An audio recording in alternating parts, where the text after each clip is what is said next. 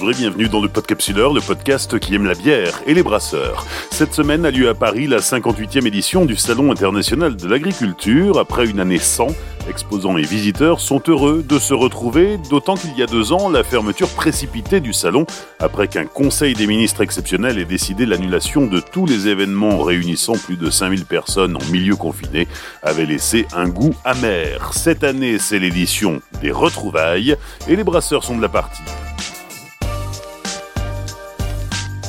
Hors série numéro 17, la bière des retrouvailles au Salon international de l'agriculture. Cet épisode est réalisé en partenariat avec le syndicat professionnel Brasseurs de France. Première rencontre au Salon international de l'agriculture, la ferme brasserie du Vexin à Téméricourt dans le Val d'Oise, une brasserie habituée à présenter ses bières aux visiteurs de la plus grande ferme de France puisqu'elle participe au salon depuis 2003. Une brasserie habituée aussi à présenter ses bières au concours général agricole où elle a déjà obtenu une vingtaine de médailles et cette année encore trois nouvelles médailles dont l'or pour sa bière brune. Madeleine Sargeret est la fille des fondateurs, car à la ferme brasserie du Vexin, la bière est une histoire de famille. Mes parents ont créé la brasserie euh, en 2001, donc ça fait 21 euh, ans cette année. Euh, c'est une diversification agricole, donc on brasse nos bières avec l'orge qu'on cultive dans nos champs. Voilà, donc c'est du champ à la chope, pour faire simple. Et toutes les céréales proviennent uniquement de l'exploitation Alors oui, nous on est céréaliers, donc on utilise l'orge qu'on cultive, qu'on envoie dans une malterie et qu'on brasse. Et puis on fait aussi euh, euh, d'autres céréales comme du blé, qui nous sert aussi à faire de la blanche. Et puis on fait du colza, euh, du tournesol, des betteraves, des petits pois. Notre cœur de métier, c'est l'agriculture et la bière, une diversification. Le côté ferme-brasserie, forcément, au salon de l'agriculture, ça prend tout son sens parce que on est d'abord agriculteur avant d'être brasseur. Tout à fait, en fait c'est ce qu'on a recherché nous euh, dans nos bières. Le principal pour nous et le plus important c'est de faire ressortir notre travail de la terre. Donc du coup nos bières sont euh, céréalières, C'est, ce que tu retrouves euh, dans toutes nos bières. À quoi ressemble la gamme? Alors la gamme elle est naturelle, simple et efficace je dirais. Donc nous on fait de la bière blonde, de la bière ambrée, on fait une bière aromatisée au miel qu'on appelle la Veliocas, qui est une bière de caractère qui fait 7 degrés, donc plus pour l'apéro. Après, on a de la blanche, de la brune, de l'IPA qu'on a lancé l'année dernière et on a une gamme de bières non filtrées blondes et ambrées aussi. Donc, euh. Alors vous vous êtes essayé euh, à la plantation de houblon, mais euh, ça n'a pas fonctionné. cela dit, le houblon est exclusivement français? Alors il y a de l'alsacien et aussi un petit peu d'anglais. Donc on a euh, l'alsacien où on a pris des variétés américaines, mais qui poussent en Alsace pour faire notre IPA par exemple. Et puis euh, voilà, nous c'est le houblon, c'est euh, en proportion avec l'orge, c'est 98% d'orge pour 2% de houblon. La brasserie du Vexin et le salon de l'agriculture, c'est une grande histoire puisque la brasserie est née en 2001. Dès 2003, vous étiez présent ici au salon de l'agriculture sans jamais discontinuer. C'est ça. Alors nous, on a, enfin, c'est notre salon, c'est notre l'agriculture, c'est notre cœur de métier. Euh, pour tout vous dire, euh, enfin, moi j'y venais avec mes parents quand on était petits, donc c'est la fête de notre profession. Et puis le fait d'être présent ici en tant qu'exposant, euh, pour nous, c'était c'était essentiel et important. Et le fait de faire le concours agricole avec nos bières, c'est top. Quoi. On a gagné une vingtaine de médailles depuis 2003. Euh, c'est la reconnaissance du métier, alors qu'on n'était pas brasseur à la base. Donc euh, c'est une récompense de notre, de notre métier. Euh, on était content de ça et on l'est toujours d'ailleurs. Cette année encore, la brasserie du Vexin participe au concours général agricole. Voilà, on participe encore cette année. On verra si nos bières euh, plaisent toujours au jury ou pas. Donc, euh, réponse la semaine prochaine. On sort de deux années très compliquées. Évidemment, le, le centre d'agriculture n'a pas eu lieu l'an dernier. On est dans quel état d'esprit après deux ans euh, off alors après deux ans off, ça nous fait bizarre de revenir pour tout vous dire, mais euh, on est hyper contents. Euh, les deux années qui ont précédé nous ont appris beaucoup de choses aussi sur euh, les consommateurs qui sont venus vers nous en tant que producteurs à la vente directe. Donc c'était bien aussi de montrer au public qu'on existait en tant que petit producteur local. Et revenir au sein de l'agriculture, bah, c'est un peu la fin du périple depuis deux ans de Covid. On est content d'être là et de faire découvrir nos bières au public. Quand on est brasseur depuis 20 ans, euh, il y a 20 ans en France c'était un peu le, no man's land, il y, avait très très peu de, brasseries, on était au tout début du, renouveau brassicole. Aujourd'hui, quel regard la, brasserie du Vexin porte justement sur euh, cette effervescence de la filière brassicole française? Ah bah alors nous c'est assez rigolo parce que quand on a débuté en 2001 on devait être 4 ou 5 dans la région. Et maintenant il y en a à peu près une centaine dans la région Île-de-France. Donc c'est assez énorme. On est passé du statut de beauf qui fait de la bière, parce qu'il y a 20 ans c'était quand même ça, à euh, Bobo euh, qui euh, fait du circuit court en produisant son orge et en faisant sa bière. Donc le regard a beaucoup changé sur la bière. C'est hyper rigolo de voir cette croissance, ce, développement du marché brassicole. Quoi. pourquoi tu parles de circuit court C'est votre mode de distribution? Exactement, bah, du coup déjà nous on produit notre orge pour faire la bière, on vend à la ferme tous les week-ends, donc du coup, c'est la rencontre directe avec nous qui plaît aussi aux clients. Ils viennent nous voir et puis ils voient d'où ça vient parce que nous, euh, quand on vient à la brasserie, tu as le champ à côté. Donc euh, ils savent que ça vient vraiment de notre terroir et c'est ce qu'on cherche, euh, c'est ce qui nous fait plaisir et c'est ce que les gens apprécient chez nous. Côté familial, côté naturel et authentique. On est encore au tout début du salon de l'édition 2022, ça a bien démarré? Ça a bien démarré. Hier, les gens les gens étaient contents de se retrouver, de se retrouver au milieu de tous les terroirs français et de pouvoir euh, faire un petit peu la fête. Hier, c'était, euh, c'était pas mal. Voilà. Et ça permet aussi de rencontrer d'autres brasseurs Exactement, nous c'est le rendez-vous chaque année euh, de partager avec les autres brasseurs qu'on connaît depuis des dizaines d'années aussi. Ça faisait deux ans qu'on s'était pas vus, donc oui c'est aussi un peu une fête de la bière quand même. On se retrouve tous, on échange sur ce qu'on a fait depuis deux ans et ouais c'est top. Faut venir. Madeleine Sargeret de la ferme brasserie du Vexin présente sur le Salon international de l'agriculture depuis 2003. Un an plus tard, alors qu'il n'y a encore que très peu de brasseries au salon, arrive la brasserie Saint-Germain depuis Aix-Moulette dans le Pas-de-Calais pour présenter sa célèbre page 24. Vincent Bogart est le cofondateur de la brasserie et président du syndicat des brasseurs des Hauts-de-France. On fait le salon depuis 2004. Donc c'est déjà, on fait partie des vieux quoi. Voilà, déjà déjà. en 2004, et puis, euh, bah, mis à part l'année de l'arrêt du Covid, on a toujours été présent. Donc on a connu les bâtiments 7-1, on a connu le 7-2, on a connu le hall 4 quand on a démarré, aujourd'hui le 3. On suit les bâtiments et voilà, on est toujours là et on commence à avoir notre public. On nous l'avait dit à l'époque, c'était Jean-Michel Laoud qui travaillait pour la bière du Ch'ti. Euh, sois confiant, reste là parce qu'au début c'était dur. Hein. Au début, on, personne venait nous voir, on était inconnus. Les gens, euh, allez, il y avait peut-être 10 brasseries sur tout le salon euh, de l'agriculture. Aujourd'hui, c'est plus du tout la même chose. Et ils nous avaient dit, mais persiste, persiste, tu verras, tu vas te faire ta clientèle. Et aujourd'hui, on s'est vraiment fait notre clientèle.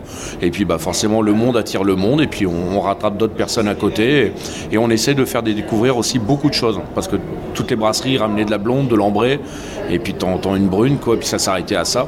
Et on s'est dit, mais euh, qu'est-ce qu'on pourrait faire pour essayer de faire autre chose que les autres. Parce qu'il y avait de plus en plus de brasseries. Et on a commencé à amener des Imperial Stout, des Barley Wine, des, des IPA. on était dans les premiers là, vraiment à ramener ça au salon d'agriculture. Puis comme maintenant tout le monde en ramène, on a commencé à ramener des collabs. Donc au départ on a fait ça avec O'Clock. Euh, ça a très bien marché, mais on n'avait pas du tout assez. Et puis bah, là, cette année, on a décidé de venir avec deux collabs. On a fait ça avec les copains de Grand Paris et puis la brasserie Mélusine en Vendée. Et euh, bah, c'est bien. Puis on réfléchit déjà qu'est-ce qu'on va amener l'année prochaine. Voilà. Oui, parce qu'il faut sans cesse se renouveler pour surprendre les, visiteurs bah, Carrément, ouais, il faut, vraiment les surprendre, il faut amener quelque chose d'autre, il faut aussi accompagner le mouvement, puis c'est aussi à nous d'amener les, consommateurs à, consommer autrement. Donc euh, bah, ça fait partie de notre rôle, et sur des salons grand public comme ça, c'est vraiment l'endroit idéal. Alors après, bah, oui, il faut se démarquer des autres, il euh, faut essayer aussi d'emmener les copains aussi à faire ça, et c'est là après où on est tous gagnants. Donc euh, c'est quoi la prochaine étape? On y réfléchit déjà, quoi, en fait.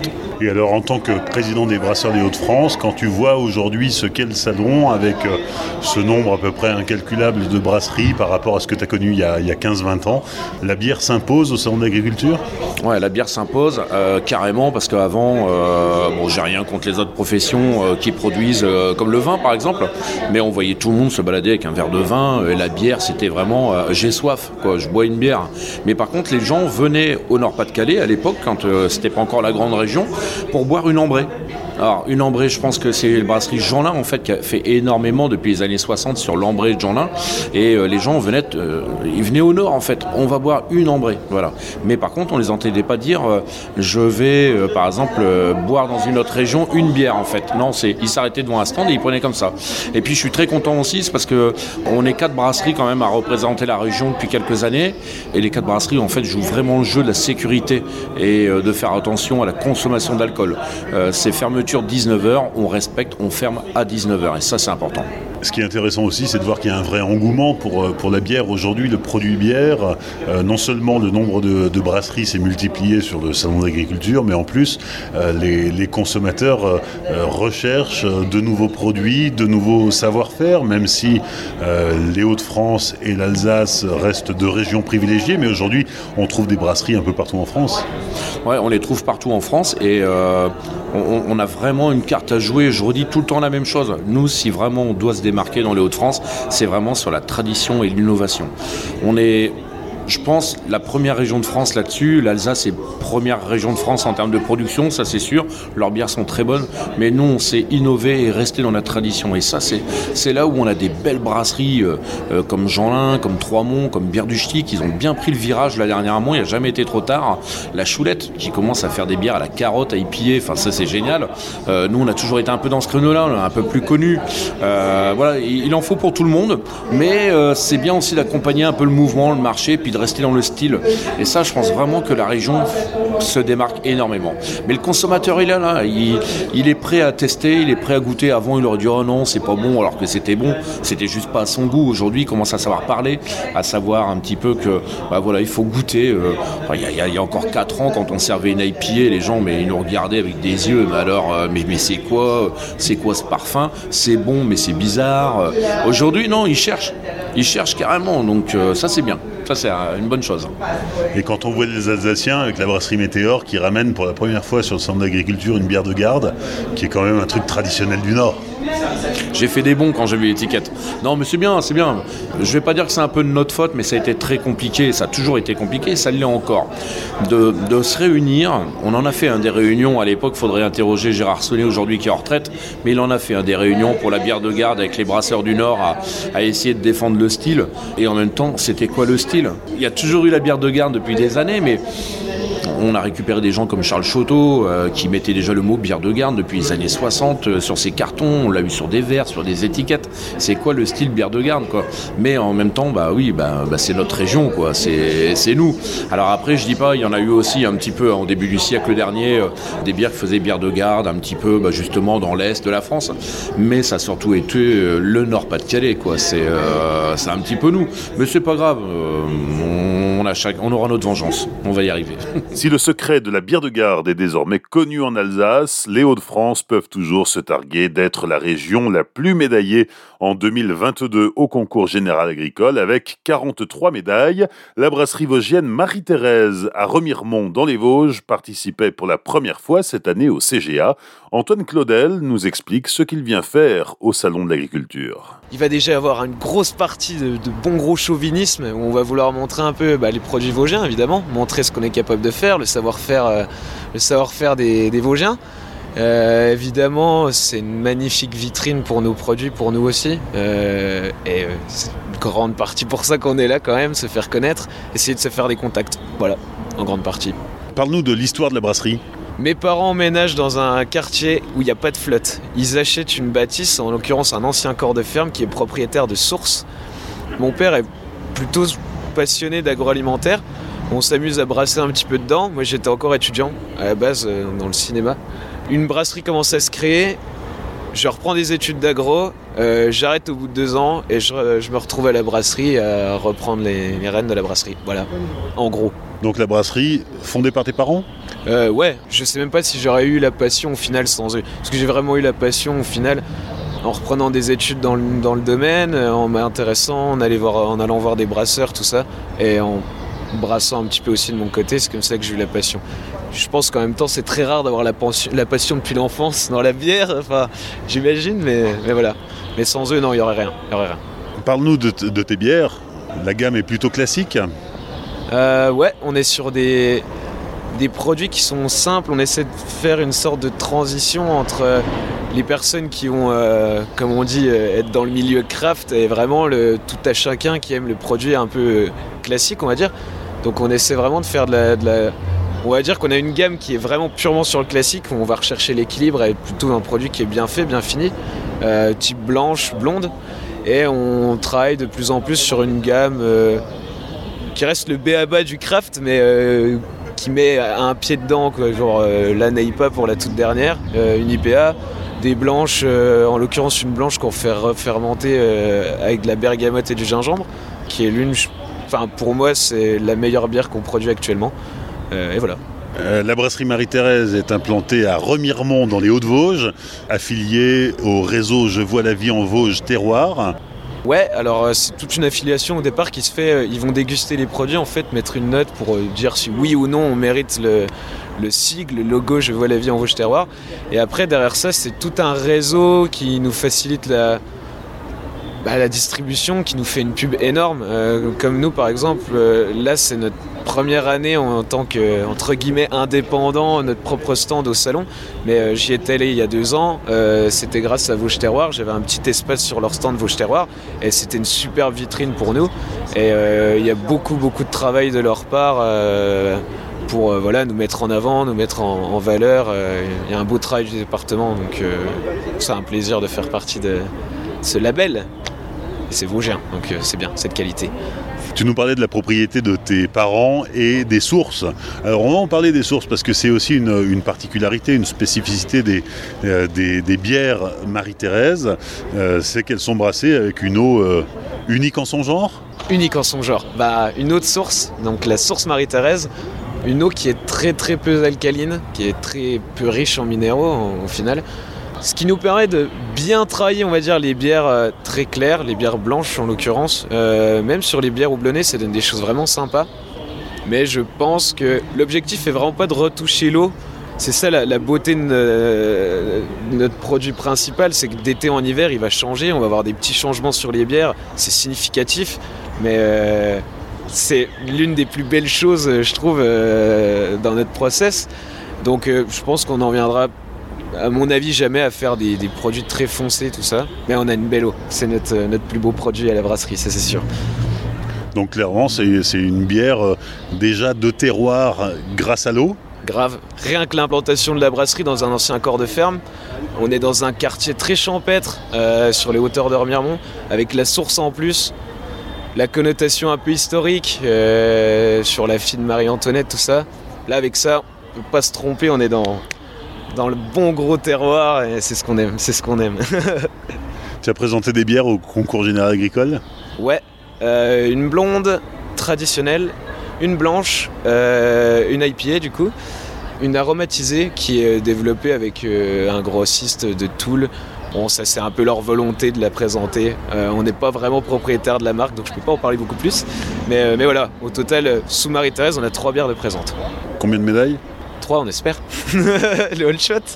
Lundi soir, les résultats sont tombés. La Marie-Thérèse Blanche est la seule bière médaillée sur les trois présentées, mais elle a obtenu une médaille d'or.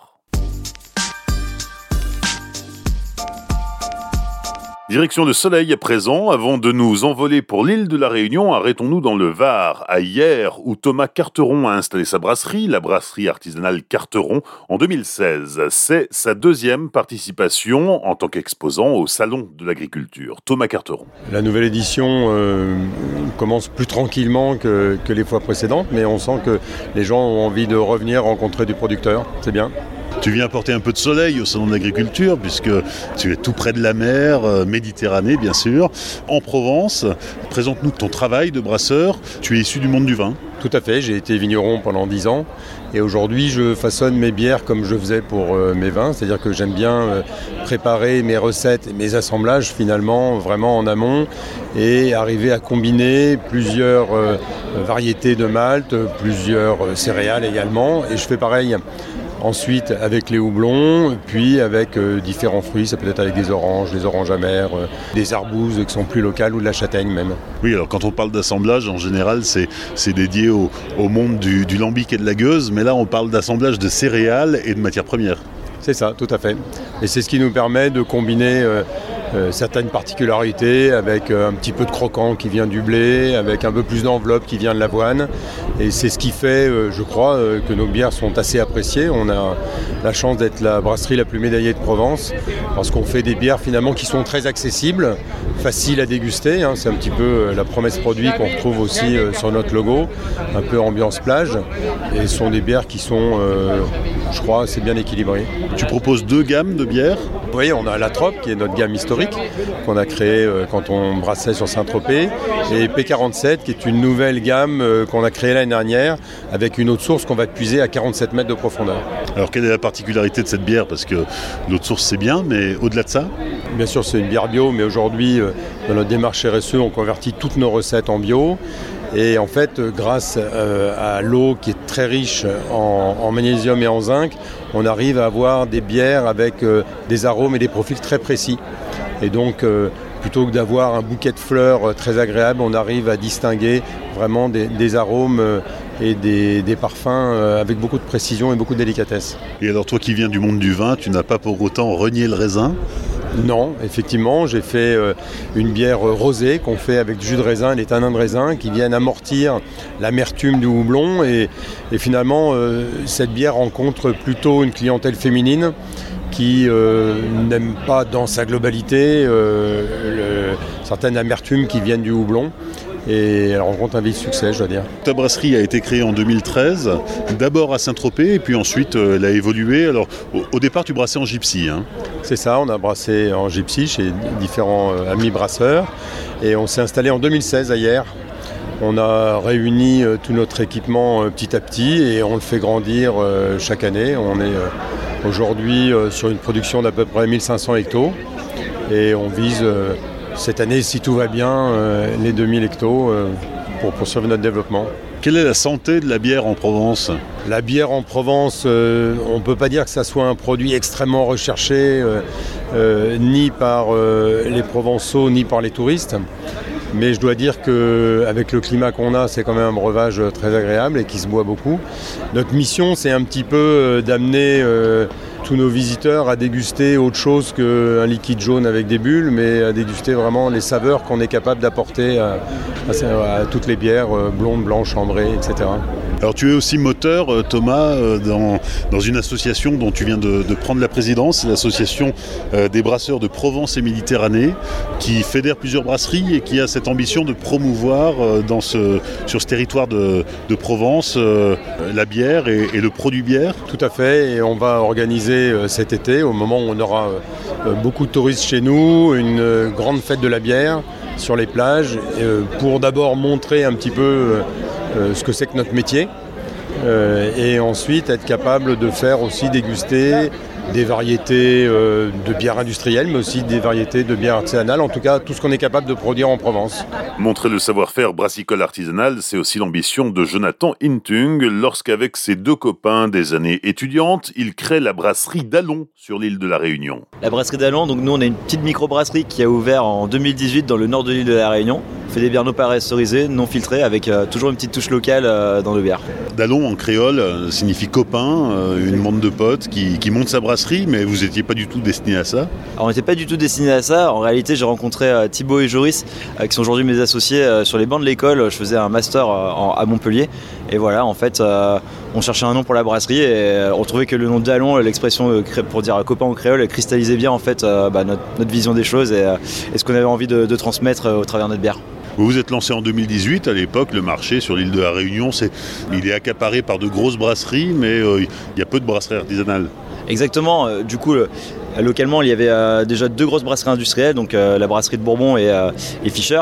Et nous, en arrivant, bah, du coup, on a permis en fait aux consommateurs réunionnais de pouvoir avoir cette alternative locale et artisanale en bière et on est content de l'avoir fait.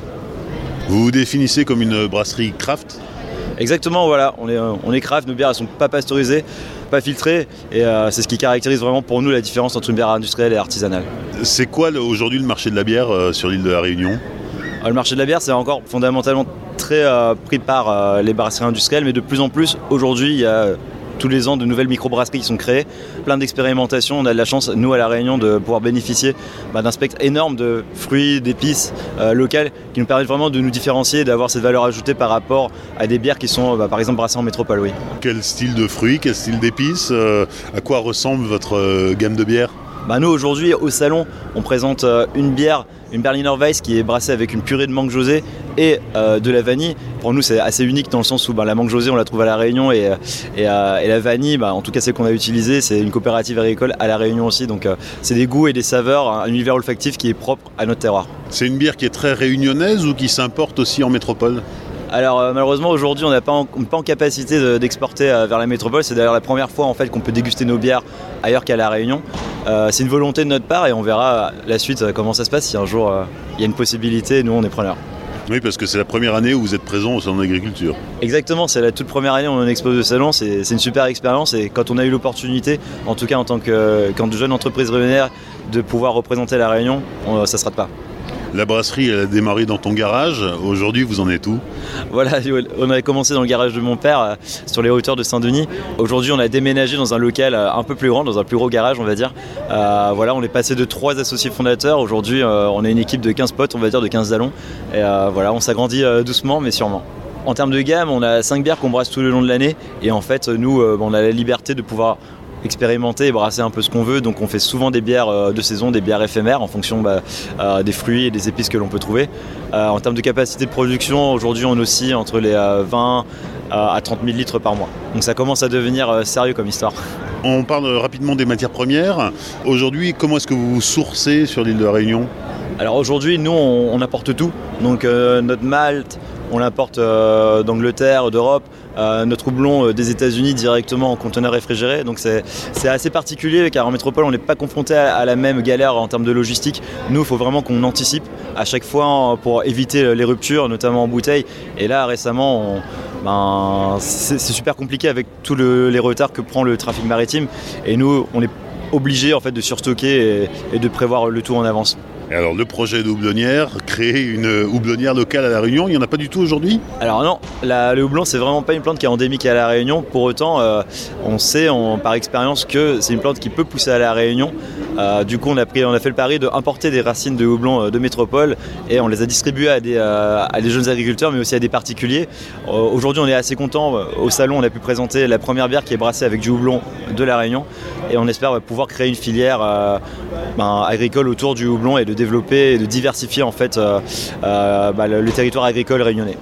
Le houblon réunionnais, une filière en devenir, une filière qui se développe en métropole. Historiquement, l'Alsace et le Nord sont les deux régions productrices, mais depuis plusieurs années, on voit pousser un peu partout des houblonnières pour fédérer les néo-houblonniers et les producteurs historiques et accompagner le développement de la filière houblon française. L'interprofession Interhoublon a été créée il y a deux ans. Mathieu Luthier en est le délégué général. Alors, la filière houblon en France est en plein développement sur l'ensemble de toutes les régions de France. Il y a du houblon maintenant partout, euh, avec différents niveaux en termes de proportions, surtout du bon bio dans les nouvelles régions euh, versus les régions historiques, le nord et l'Alsace, où on a un partage entre du bio et du conventionnel. Alors en fait aujourd'hui le, sujet c'est que le houblon se développe à la faveur des besoins des brasseries qui cherchent à avoir du houblon local de qualité. Et donc effectivement aujourd'hui on a ce houblon qui se développe en lien avec des brasseries sur tous les territoires. Voilà. Et les profils sont plutôt en général des personnes qui sont jeunes, double actifs et qui font euh, du houblon, voire brasseur aussi, et un troisième métier à côté.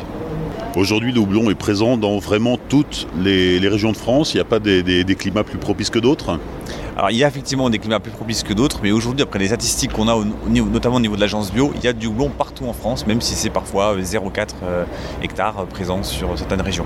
On est encore bien loin de pouvoir couvrir les, besoins des brasseurs, et puis toutes les variétés n'ont pas le même rendement euh, dans le sol français la difficulté qu'on a, c'est qu'effectivement, il y a un besoin en, houblon amérisant qui n'est aujourd'hui peu ou prou couvert au niveau du territoire. Donc il y a beaucoup d'imports de, houblon étrangers par rapport à ça.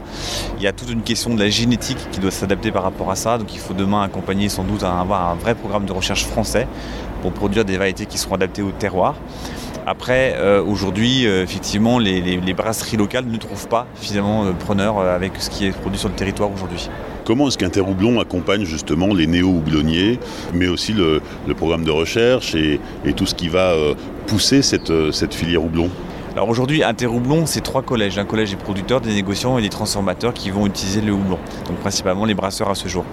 Donc l'interprofession, elle travaille à construire un programme commun qui convienne à l'ensemble des trois collèges qui vont voter euh, sur l'arbitrage de comment la CVO, hein, donc la, la cotisation volontaire obligatoire, elle est collectée sur le terrain pour pouvoir effectivement répondre à des projets de filière.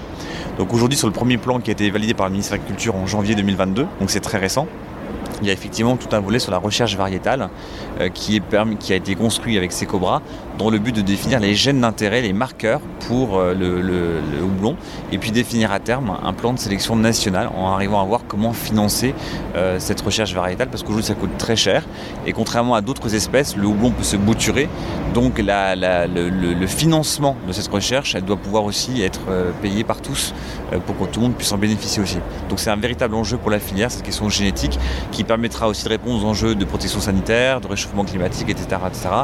et aussi les questions aussi des besoins de la, de la plante en eau. On a déjà parlé dans le podcapsuleur euh, de la recherche variétale avec euh, ce que fait euh, le, comptoir agricole en Alsace. C'est un, c'est un, moyen supplémentaire de, faire avancer les choses? Alors Secobra, c'est une structure qui est très ancienne au niveau français hein, et dans, le, dans historiquement, dans Secobra, il y avait un H, c'était Société d'encouragement au développement des cultures et le H à la fin était pour le houblon. Donc avec le temps, Secobra a perdu son H. Aujourd'hui, avec ce partenariat interhoublon comptoir et Secobra, on revient un petit peu aux genèses du projet. Alors là, on est dans une première phase avec Coplanche où on va travailler sur, encore une fois, les bases et connaissances générales sur le houblon. L'étape d'après, c'est de définir qu'est-ce qu'on pourra faire demain, euh, quelles sont les attentes des brasseurs pour définir une nouvelle variété. Est-ce qu'il faut qu'elle soit plus riche en alpha, euh, plus résistante au réchauffement climatique, plus adaptée aux attaques de pucerons ou autres. C'est ça un peu les sujets qui va se poser demain. Et donc on rentre quelque part dans une, dans une phase passionnante de la filière houblon qui, quelque part, avec tout ce renouveau, à la fois renouvellement sur le territoire, avec des nouveaux profils de producteurs de houblon, et aussi tous les enjeux qui vont avec. On a dans Planche aussi un sujet sur euh, les nouveaux débouchés. Est-ce que demain on pourrait utiliser le houblon pour faire autre chose qu'en brasserie? On a aussi un sujet avec l'IFBM sur comment valoriser l'effet terroir. Donc on va comparer les mêmes variétés sur différents terroirs et on va essayer de voir si la bière qui va résulter euh, de cet effet terroir, quelles seront ses propriétés? Est-ce qu'on arrivera à valoriser le terroir avec le houblon et son sourcing local? Donc il y a vraiment plein de sujets aujourd'hui. Il y a aussi euh, des sujets complètement un peu disruptifs, on pourrait dire le houblon voltaïsme. On va tester de voir si on peut développer du houblon avec la production d'énergie solaire.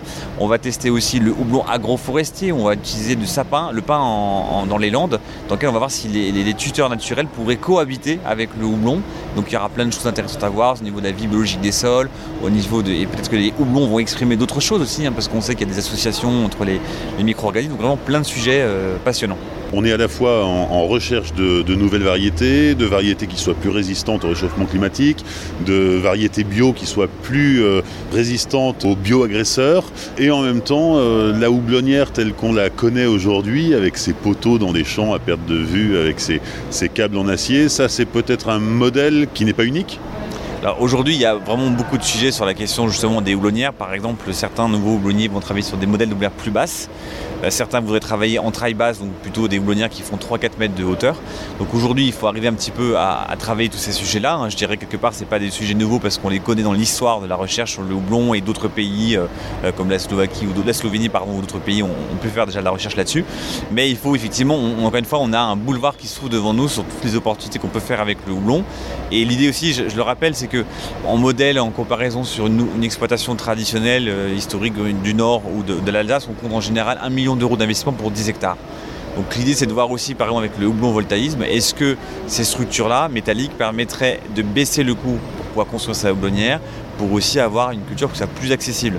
Donc mailler un petit peu les, revenus aussi. Donc c'est tous ces enjeux-là aussi, comme on a aussi des enjeux euh, au niveau de, de, trouver sur les autres usages du houblon, peut-être que demain on trouvera des choses très intéressantes au niveau du houblon. On pourrait faire pousser du houblon sous serre alors certains ont validé le, fait de faire pousser du houblon en, non pas sur un axe vertical mais sur un axe horizontal au sol, on pourrait dire en houblon pony. Donc euh, voilà, aujourd'hui encore une fois il y a beaucoup de sujets sur le houblon, il reste maintenant un petit peu à démêler le vrai du faux, voir qu'est-ce qui est pertinent économiquement, qu'est-ce qui répond aux besoins des brasseurs, qu'est-ce qui garantit une pérennité de filière. Tu nous disais que les néo-houblonniers c'était souvent une activité secondaire, soit ils étaient déjà agriculteurs et ils se mettaient au houblon, soit ils avaient une autre activité qui n'a rien à voir à côté. Il y a un besoin de, plus en plus de, nouveaux euh, houblonniers en France. Euh, il y a des candidats, il y a des projets, il y a des dossiers? Alors c'est, merci Louis, c'est un, vrai sujet, la question du renouvellement des générations. Euh, aujourd'hui, dans les régions historiques, par exemple, effectivement, on installe de moins, de moins de jeunes, alors que dans le reste de la France, c'est plutôt justement des profils moins de 30 ans ou 30 ans qui se lancent dans l'aventure du houblon. Aujourd'hui, effectivement, il y a besoin de communiquer sur le, sur le métier. Qu'est-ce qu'on fait? C'est une culture qui est aussi exigeante en termes de temps. Il faut en moyenne euh, 296 heures pour faire du houblon euh, sur une parcelle d'un hectare versus euh, 7 heures à peu près pour faire euh, du maïs ou du blé. Donc on voit le delta qui, est très très différent. On voit la flambée des cours aussi en ce moment au niveau avec la crise ukrainienne. Donc la question c'est, que c'est un métier de passionné faire du houblon, comme pour la bière. Donc il faut arriver à attirer des talents, il faut arriver aussi à peut-être mieux communiquer. Il faut que la filière continue son effort de structuration, qu'elle accompagne ça, ce, ce- cet accompagnement au développement territorial du houblon. On a parlé de Secobra et de son travail en termes de, recherche, notamment sur la, génétique, euh, mais c'est pas le seul euh, levier de recherche aujourd'hui en France. Alors aujourd'hui en France, on constate en creusant un petit peu qu'on fait de la recherche sur le houblon dans beaucoup de structures, à la fois des universités, des écoles d'ingénieurs, dans différents euh, territoires français, hein, Bordeaux par exemple, Nouvelle-Aquitaine, on peut penser à, à Lille aussi, mais aussi également en Alsace, etc. et d'autres régions encore. Donc l'idée par rapport à ça, c'est que la filière est en pleine structuration. On a créé donc l'interprofession. On est en train aujourd'hui aussi de séparer euh, la GPH en deux avec une partie syndicale et une partie technique. Et donc euh, dans, le, cadre de ce projet-là, il y a effectivement la recherche d'un institut qui pourrait euh, héberger le houblon pour créer un vrai institut de recherche indépendant sur le houblon. Et dans cette optique-là, on est heureux d'annoncer que à partir de jeudi, qu'il y aura effectivement les fiançailles entre l'Institut des plantes aromatiques et à parfum, l'ITEPMAI, et le houblon parce qu'aujourd'hui, d'un point de vue taxonomie ou classification végétale, le houblon est considéré comme une plante aromatique, donc c'est même, la même famille que les plantes aromatiques, que la lavande, le thym, etc., etc. Et ces filières ont les mêmes problématiques que le houblon, que ce soit en protection, que ce soit en génétique, etc. Donc ce projet de créer un institut commun euh, des PPAM et du houblon a beaucoup de sens. Un projet qui est soutenu par les, opérateurs de l'État, par le ministère de l'Agriculture et la DGER. Donc on va dans le sens de cette recherche commune, cet institut commun. Et par ailleurs, euh, du coup, dans cette démarche de structurer et fédérer la filière, il y aura euh, début juin, donc a priori le 9 et 10 juin, à Nancy, le symposium de la recherche française du houblon, qui permettra effectivement de rassembler tous les chercheurs français et des chercheurs internationaux qui travaillent actuellement sur le sujet du houblon pour montrer qu'aujourd'hui le sujet du houblon intéresse au-delà de la production, il intéresse les chercheurs qui vont chercher beaucoup de différentes choses. Donc on aura cette présentation qui sera très riche à l'occasion de ce symposium début juin à Nancy.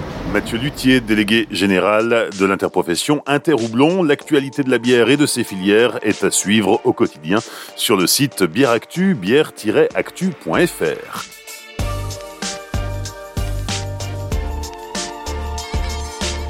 Le 58e Salon international de l'agriculture referme ses portes dimanche à 19h, porte de Versailles à Paris. D'ici là, n'hésitez pas à aller découvrir et soutenir les brasseurs et les acteurs de la filière brassicole. Merci à tous les intervenants de ce podcast qui se sont prêtés au jeu de l'interview, podcast produit en partenariat avec le syndicat professionnel Brasseurs de France, que je remercie pour son soutien. Vous pouvez bien sûr retrouver le podcapsuleur sur les réseaux sociaux, Facebook, Twitter et Instagram. N'oubliez pas aussi de laisser un commentaire et 5 sur Apple Podcast et bien sûr de liker, partager et commenter sur les réseaux sociaux. Enfin, souvenez-vous, l'abus d'alcool est dangereux pour la santé, alors savourez mais sans forcer.